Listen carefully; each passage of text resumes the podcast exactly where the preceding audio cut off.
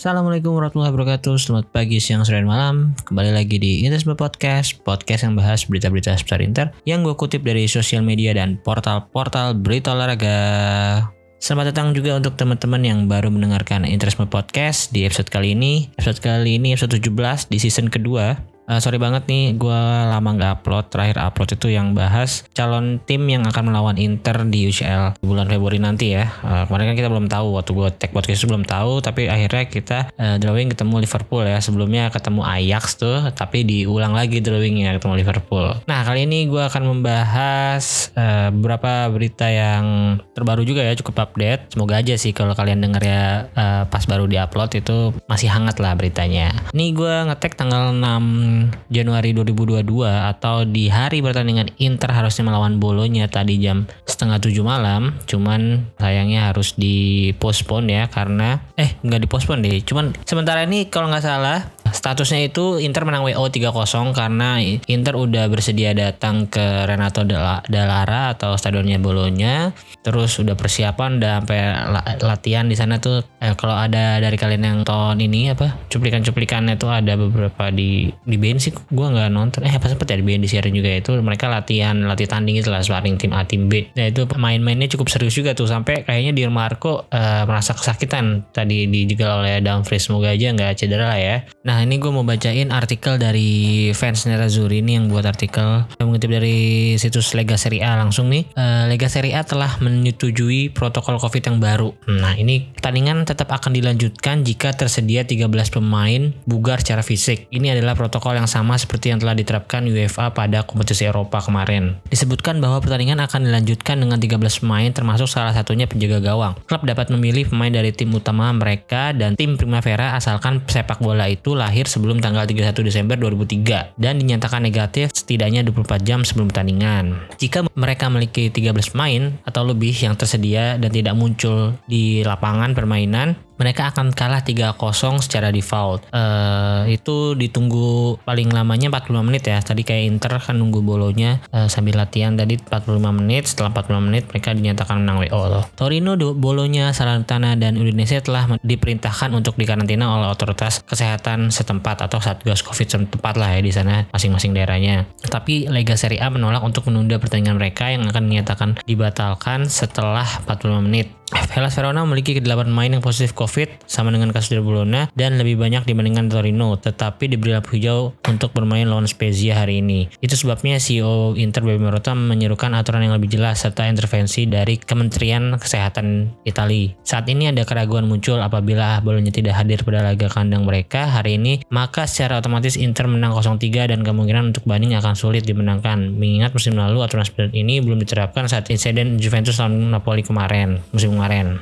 Iya sih, kalau misalnya peraturannya itu udah dibuat ya harusnya banding ini nggak bisa diterima ya oleh si Liga Serie A ya. Cuman kalau gue sih kalau misalnya dalam kondisi kayak gini nih udah mengingat banyaknya pemain atau staff manajemen yang terpapar COVID lagi di Eropa kan lagi naik-naiknya lagi tuh varian Omicron di sana. Harusnya panitia Serie A juga memperhitungkan hal-hal tersebut ya. Harusnya sih ditunda sih. Gue lebih setuju seluruh Gionata 20 itu ditunda. Mungkin ruginya Inter akan kalau ditunda itu akan kehilangan hak Calhanoglu ketika melawan uh, Lazio di Gionata 21 nanti. Cuma cuman itu fair lah ya itu fair untuk semua tim nanti ya tim lain juga pastinya ada yang ini kan ada yang tersuspensi atau emang yang lagi sekarang akumulasi kartu dan ada yang lagi covid juga di Inter juga ada kan uh, Kordas Zeko sama Satriano kalau nggak salah Nah, harusnya sih kalau gua ya, kalau gua maunya sih di postpone dulu seluruh pertandingan. Karena kalau misalnya kayak gini nih, ya bukannya gua jumawa atau pede banget Inter bisa menang lawan Bolonya kalau semisal pertandingannya dilanjutkan ya atau digelar gitu kan. Cuman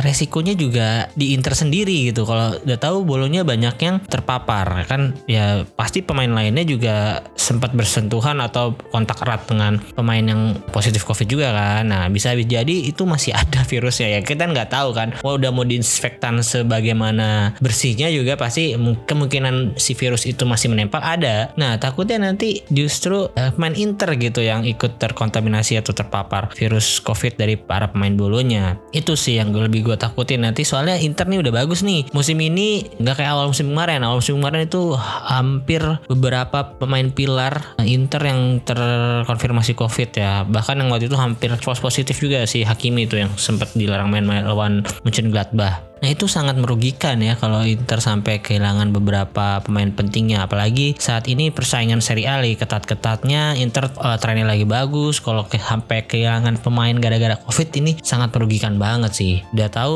ya musim ini sebenarnya nggak terlalu jomplang sih apa uh, bench dan main utamanya karena Inzaghi ya sejauh ini sih bisa merotasi dengan bagus dan pemain-pemain yang diberi kesempatan sebagai rotasi juga dapat menunjukkan performa yang bagus kayak D'Ambrosio, Ranuccia, Dumfries sekarang. Terus di Marco juga sebenarnya sih nggak terlalu ini ya cuman ya harusnya kita keep on the right track gitu loh. Dan kalaupun uh, pertandingan ini kan tadi kita tahu hasilnya itu Inter sementara menang WO dan tapi si Bolonya ini masih ada kemungkinan untuk mengajukan bandingan ya. Nah jika bandingnya diterima ini udah pasti akan merusak jadwal Inter ke depannya. Pasti laga tundanya itu akan dimainkan di tengah pekan ya karena akhir pekan itu udah pasti ada pertandingan kalau misalnya nggak ada jeda internasional. Nah, Inter juga harus masih main di Coppa Italia, terus masih main di Liga Champion. Ya syukur-syukur kalau bisa menang terus di Liga Champion, jadwalnya akan lebih padat lagi tuh. Dua leg lawan uh, Liverpool aja itu nanti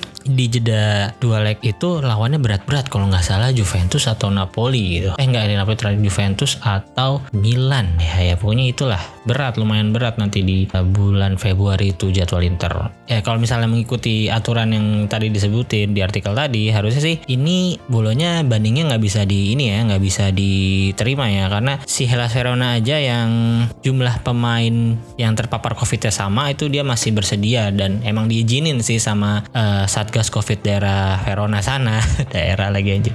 Di provinsi Verona sana. Nah ini kan yang nggak mengizinkan sebenarnya daerah bolonya ya satgas COVID-nya ya. Sebenarnya bolonya gue yakin mau-mau aja sih. Si uh, Mihailovic juga kemarin udah konferensi pers kayaknya ya ikhlas aja gitu Legowo dia disebut pelatih termahal yang memegang tim Primavera Kalau gue sih setuju sebenarnya kalau Inter tetap mengikuti regulasi yang ada ya. Pokoknya ya kita nggak melanggar juga kan. Kita tetap datang ke Bolonya dengan protokol yang ketat juga, nggak melanggar protokol. Harapannya sih panitianya tegas ya dalam mengambil keputusan ya. Karena ini peraturannya udah jelas gitu udah dibuat udah diresmikan. Beda sama yang kasus Juventus Napoli kemarin itu belum ada peraturannya. Nih. tapi takutnya nanti fans-fans uh, tetangga fans Juventus ini nih pada rewel nih. Kemarin giliran uh, Juve Napoli aja pada nyinyir lu pada minta bilangnya Juve nggak berani nggak berani. Dan Inter aja didukung keputusannya. Nggak gitu ya sebenarnya ya karena udah peraturan udah ada sih gue mendukung peraturannya gitu ikuti regulasinya yang udah ada gitu. Bukan berharap Inter menang WO juga. Kayaknya nggak seru juga sih menang WO menang 3-0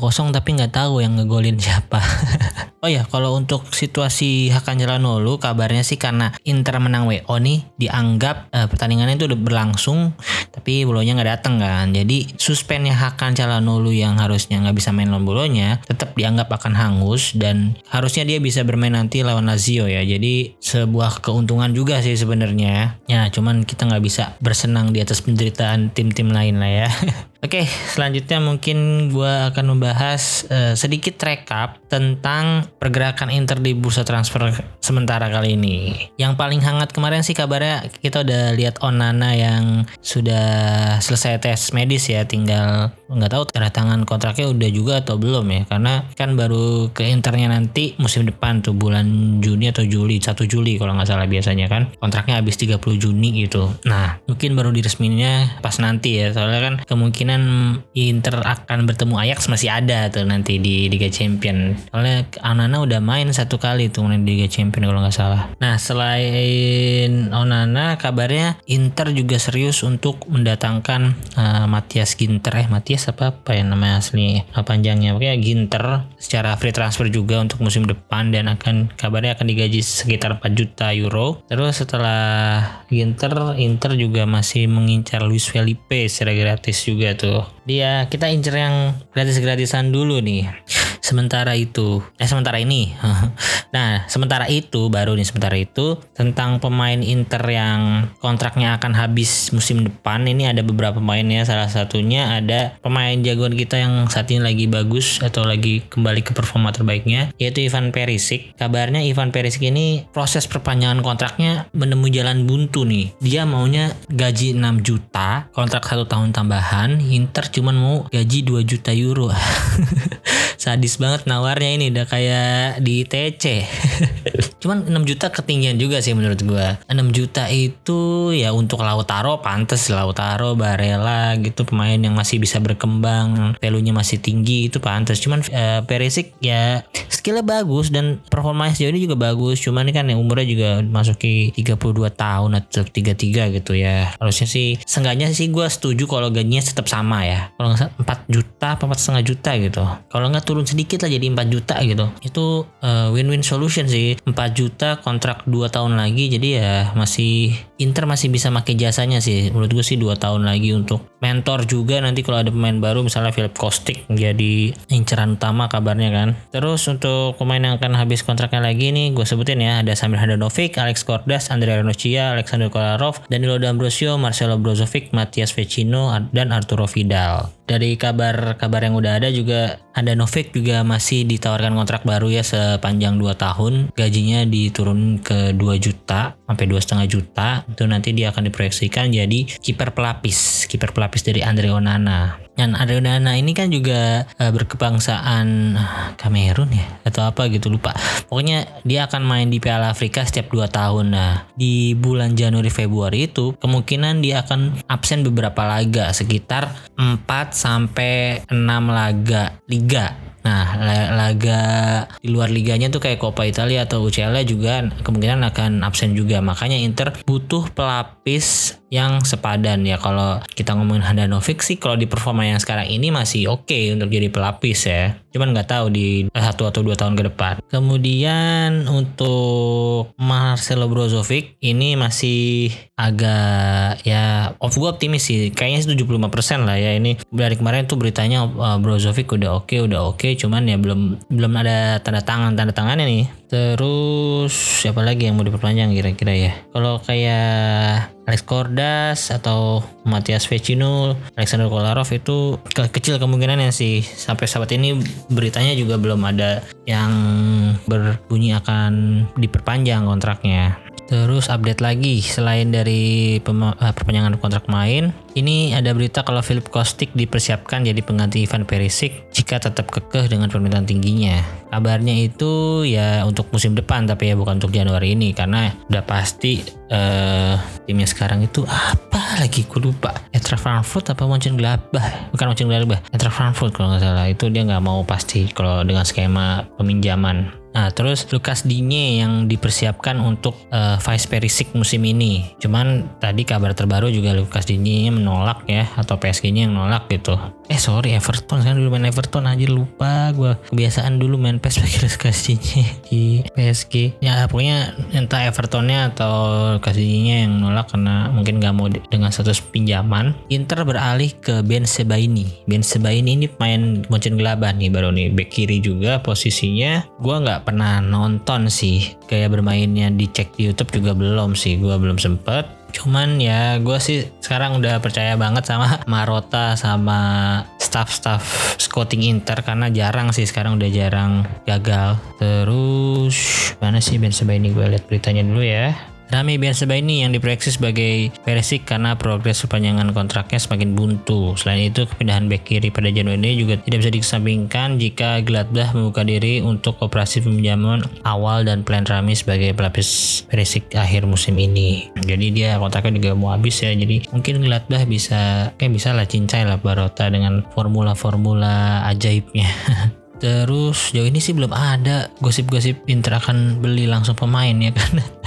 Yang nggak tahu duitnya ada apa nggak nih. Apalagi nih ya yang gue bisa bacain untuk kalian. Oh ini nih paling ini tentang artikel dari akun 90 Minute, Hakan Calhanoglu menjadi best signing di 2021. Ini listnya dibuat berdasarkan impactnya, mungkin dari impact sama harga yang dikeluarin tim untuk mendapatkan pemain tersebut ya. Di sini nomor satu Hakan Calhanoglu, nomor dua Sebastian Haller dari West Ham ke Ajax, tiga ada Lingard dari MU ke West Ham, empat ada Edin Zeko dari Roma ke Inter, lima ada Josesa dari ini Olympiakos ya. Ke Wolverhampton, terus ada Conor Gallagher dari Chelsea, ini pemain muda nih akademi Chelsea ke Crystal Palace, 7 ada Aaron Ramsdale dari Sheffield ke Arsenal, 8 ada Fikayo Tomori ke Milan ya dari Chelsea, 9 ada Emmanuel, Emmanuel Dennis, 10 ada Tomiyasu bulunya ke Arsenal, 11 ada Demarai Gray, 12 ada Tino Livramento dari Chelsea ke Southampton.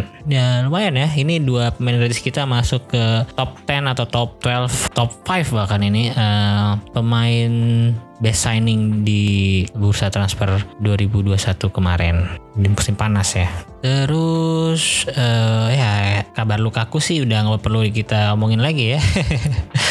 Lukaku ya kemarin sempet bikin berita. Kemarin dia interview sama Sky ya. Gue nggak tahu tuh yang minta Sky-nya atau Lukaku-nya tuh yang so ide. Nah di interview tersebut dia bilang kalau dia nggak suka dengan strategi Tuchel. Bukan nggak suka sama strateginya ya nggak suka sama kondisinya di Chelsea sekarang dengan Tuchel memainkan strategi tersebut karena nggak masuk lah bagi ininya cara bermainnya Lukaku tapi dia juga bilang kalau dia akan tetap profesional dan berusaha untuk bisa mendapatkan tempat di skuad utama Chelsea musim ini. Nah, kemudian dia juga bilang kalau dia ingin kembali bermain untuk Inter, gak di masa tuanya nanti, tapi dia pengen bermain di masa fitnya sekarang-sekarang inilah dalam waktu dekat ini, ingin balik ke Inter. Dan dia juga mengucapkan uh, maaf kepada fans, kepada pelatih, pemain dan manajemen Inter karena dia merasa perpisahannya dengan Inter nggak baik-baik gitu. Ya emang terlihat tidak sih. Dan terlihat banget demi uang lah ya mungkin dia sadar juga kali sekarang ya giliran udah sulit di tim barunya baru nyadar dia padahal kemarin kita juga nggak butuh butuh banget baru Lukaku kan ya. Lukakunya yang mau ternyata. Kemudian dari hasil interview tersebut banyak reaksi. Salah satunya dari Chelsea pastinya yang merasa ini nggak nggak bener nih pemain Chelsea masih aktif ngomongin tim lain main main di, di tim lain ini jadi kontroversial nih. Akhirnya si Tuchel dan manajemen Chelsea memutuskan untuk menyampingkan atau nggak membawa dirinya ketika pertandingan lawan Liverpool. Nah tapi setelah itu mungkin Lukaku juga meminta maaf kepada manajemen, kepada fans Chelsea dan lain-lainnya. Akhirnya dia kembali masuk ke skuad Chelsea ketika melawan Tottenham di Carabao Cup kemarin. Ini sih ibaratnya kayak artis Indonesia ya yang cari sensasi gitu bla bla bla bla bla, cari berita di saat namanya udah mulai redup, di saat karirnya udah jelek gitu di saat mainnya udah nggak bagus. Nah, dia nyari sensasi nih si Lukaku nih. Terus uh, begitu udah kelar udah naik lagi namanya diklarifikasi minta maaf ujung-ujungnya. Nah, akhirnya kembali diterima oleh squad Chelsea. Bisa main lagi di sana. Ini aduh, kebaca banget nih sama netizen Indonesia cara-cara mainnya. Nggak bener-bener tulus sebenarnya kayaknya.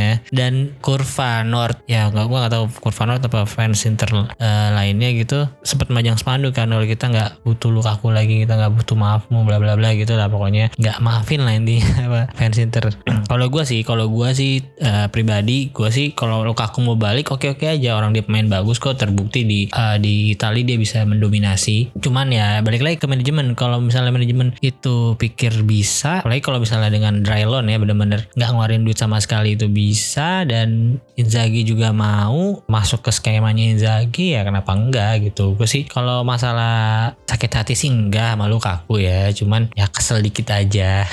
Kalau demi uang tuh apa apa bisa bikin buta semuanya Kalau kalian gimana nih? Kalau misalnya emang bener-bener Lukaku nanti akan dijual oleh Chelsea atau dipinjemin Chelsea, apakah kalian mau menerima? Kalau gue sih seperti gue bilang tadi, gue mau menerima. Dan gue rasa fans-fans lain pun yang sekarang sakit hati atau apa, kalau nanti performa Lukaku uh, bagus lagi di Inter, pasti akan maafin-maafin aja sih.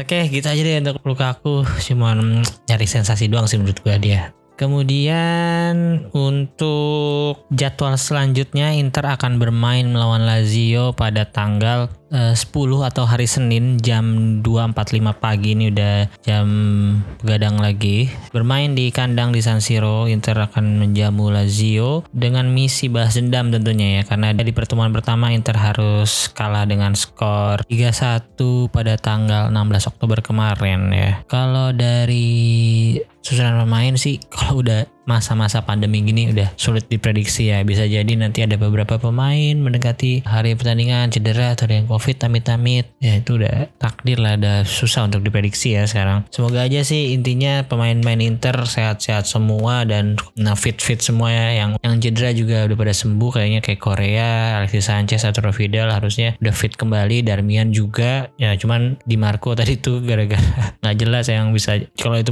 cedera tuh nggak cedera terus nggak jelas gara-gara latihan atau gara-gara pemanasan nunggu tim lawan datang.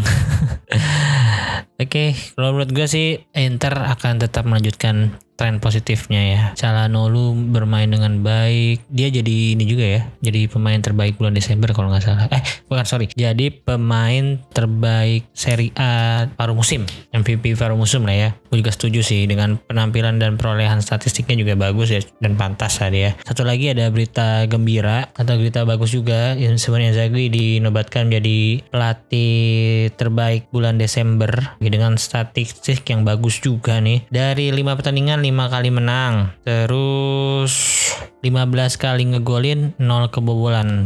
Jadi clean sheet di 5 pertandingan seri uh, capaian yang bagus ya di seri eh, di Desember juga padahal lawannya nggak nggak yang di atas kertas ada yang ada yang sulit, ada yang mudah, cuman itulah sebenarnya ujiannya lewat lawan tim yang kayak gitu. Dan di Januari ini, Januari dan Februari sih sebenarnya yang krusial itu. Biasanya Inzaghi atau pelatih-pelatih lainnya tuh kayak Spalletti, kayak Pioli itu kehabisan bensin saat uh, menangani tim sebelumnya Inzaghi atau lawan di waktu di Lazio juga sempat kehabisan bensin setelah Januari Februari ini Nah, semoga di Inter nggak terjadi seperti itu lagi ya. Inter juga tahun kemarin ketika dipegang oleh Conte di bulan-bulan ini sangat krusial. Untungnya Inter bisa melewati eh, bulan-bulan uh, ini dengan baik saat kemarin itu. Jadi kita udahakan aja Simone Inzaghi, Hakan Calhanoglu dan pemain-pemain Inter lainnya dapat meneruskan tren positifnya, bisa bermain dengan baik, kolektif, tidak bergantung dengan satu dua pemain aja. Untuk prediksi skor sih 2-1 lah ya. 2-1 kalau 2-0 clean sheet lagi sih. Gua tepuk tangan banget sih bisa clean sheet lawan Lazio. Oke, mungkin segitu aja untuk episode kali ini. Dan BTW episode kali ini juga gue menggunakan mic baru nih. Semoga ada bedanya ya dari segi kualitas suara. Semoga semoga bisa lebih baik uh, audionya, lebih jernih gitu pasti kalian bisa ngebedain lah nanti dari episode-episode gue yang sebelumnya. Episode 16 ke bawah sama episode 17 ke atas nanti nih kayaknya ada perubahan sih.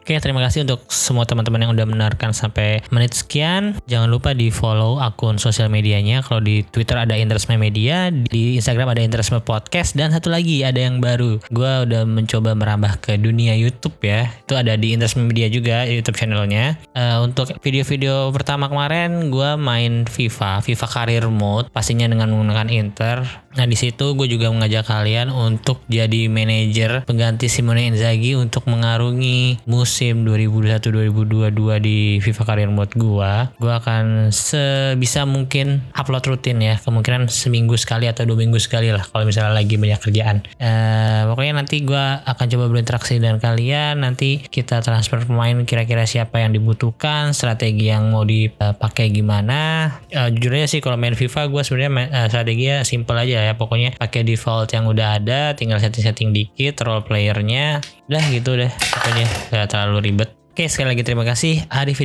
Forza Inter